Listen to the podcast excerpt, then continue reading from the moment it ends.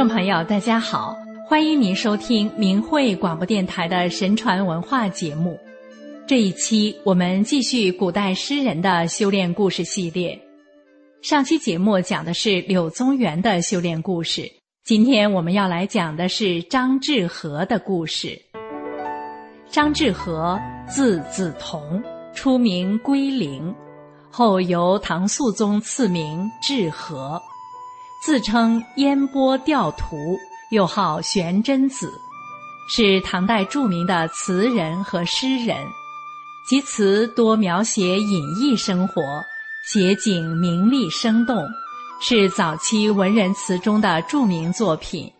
特别是《渔父词》：“西塞山前白鹭飞，桃花流水鳜鱼肥。青箬笠。”绿蓑衣，斜风细雨不须归。质朴清新淡泊而又技艺高远，以极其自然的手法，把诗与画的美融为一体，使人读后只感到自然的美给人带来的愉悦，却连美本身的存在都忘了。不愧为千古传颂的词中精品。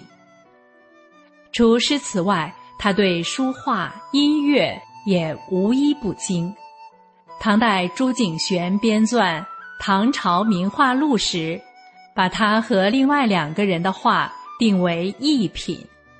按照明代董其昌画纸的说法，昔人以一品至神品之上，可见。一品比神品还高，是至高无上的极品了。但董其昌认为，历代唯张志和可无愧色，把一品画家定为只有张志和一个人。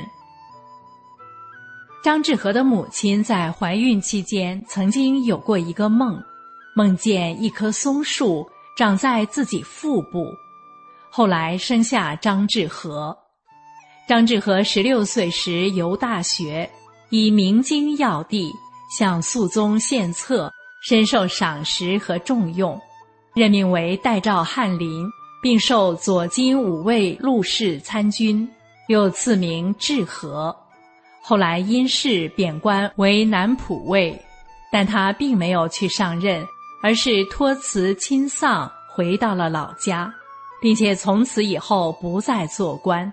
长期过着隐逸的生活，悠然徜徉于太湖一带的山水之间，因常以扁舟垂钓，超然不在尘世中，自称烟波钓徒。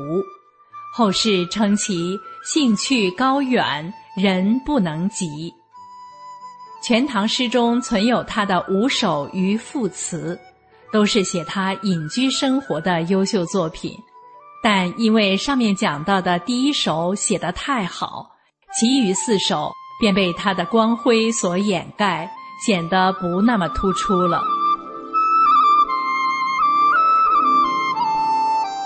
张志和的哥哥张鹤龄怕他遁世而去，便在越州东城外给他修了几间茅草房，周围花竹掩映，环境优美。让他在那里沿溪垂钓。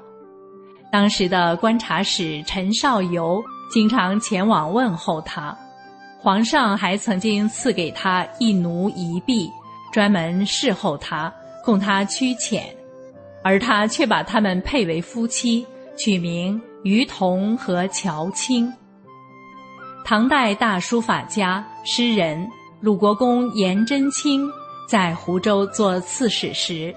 张志和和隐逸诗人陆羽是严家的常客。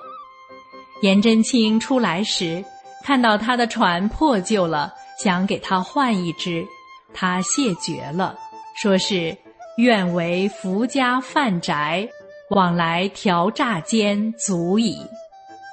一次，颜真卿与众门客会饮，以渔父为题，互相唱和。首唱的便是张志和的词：“西塞山前白鹭飞，桃花流水鳜鱼肥。青箬笠，绿蓑衣，斜风细雨不须归。颜真卿与陆鸿渐、许世恒、李成炬一起共贺了二十五首，他们传递欣赏并互相赞美。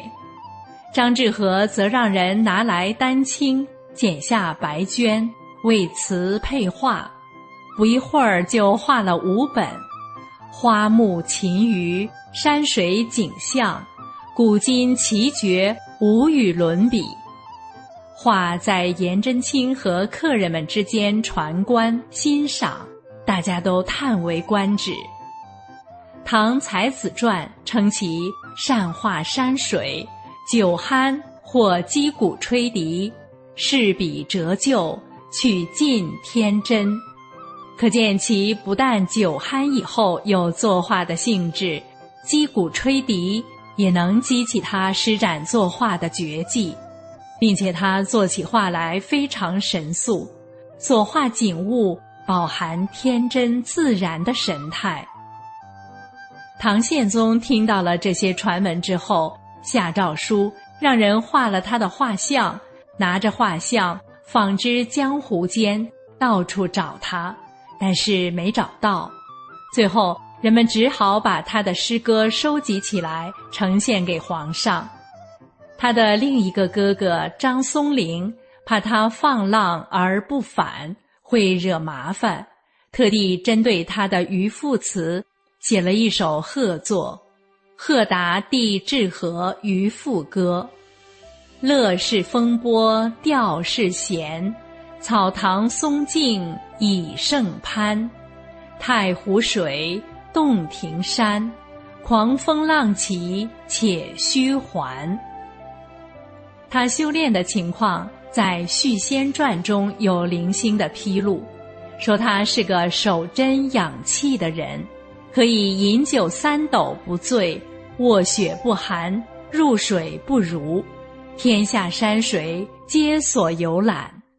在常人看来，躺在雪中不冷，跳进水里不湿，已经很了不起了。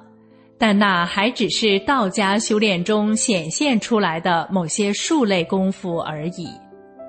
张志和的修炼方法很特别，他经常沿溪垂钓，但却美不投耳，因其志不在于也。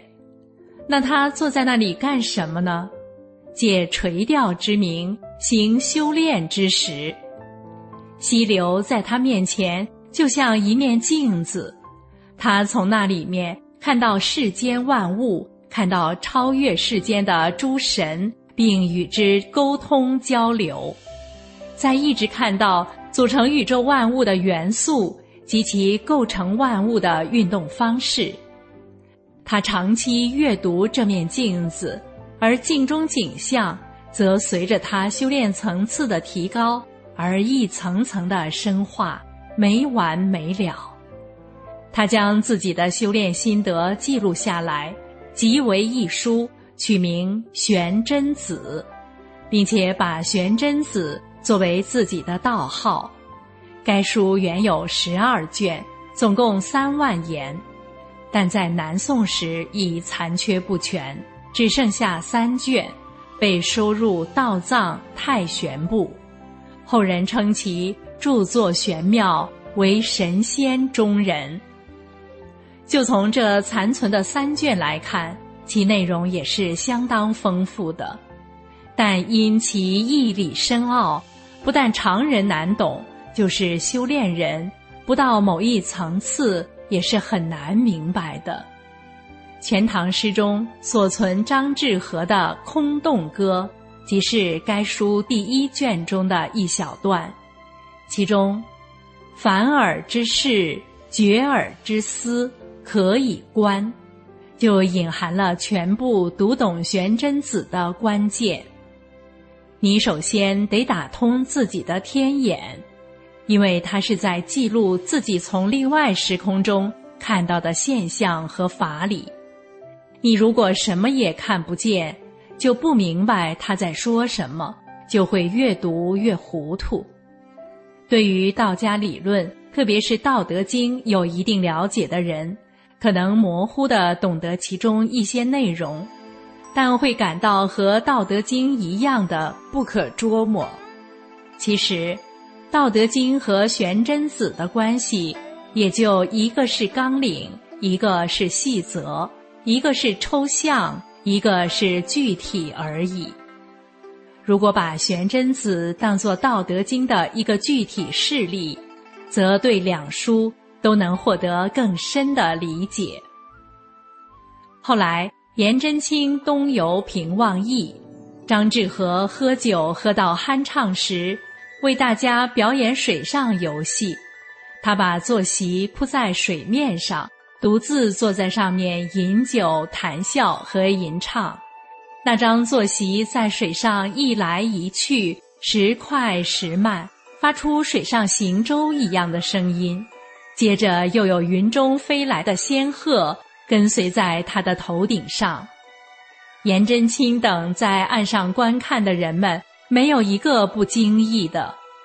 不多时，张志和在水上挥手，向颜真卿表示谢意，然后便上升飞去。另一说法则称，后船一旦忽乘云鹤而去，说他是乘着云鹤飞走了。历来修成白日飞升的人就少之又少，因此才不被人们普遍的承认。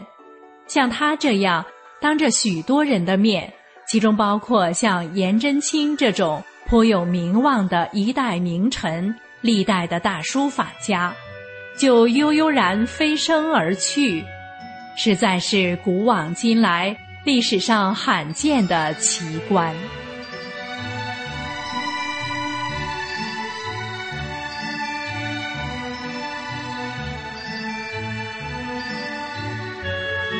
好了，听众朋友，张志和的故事就为您讲到这里。今天我们提到了颜真卿，下次就来讲讲他的故事。感谢您的收听，下次节目我们空中再会。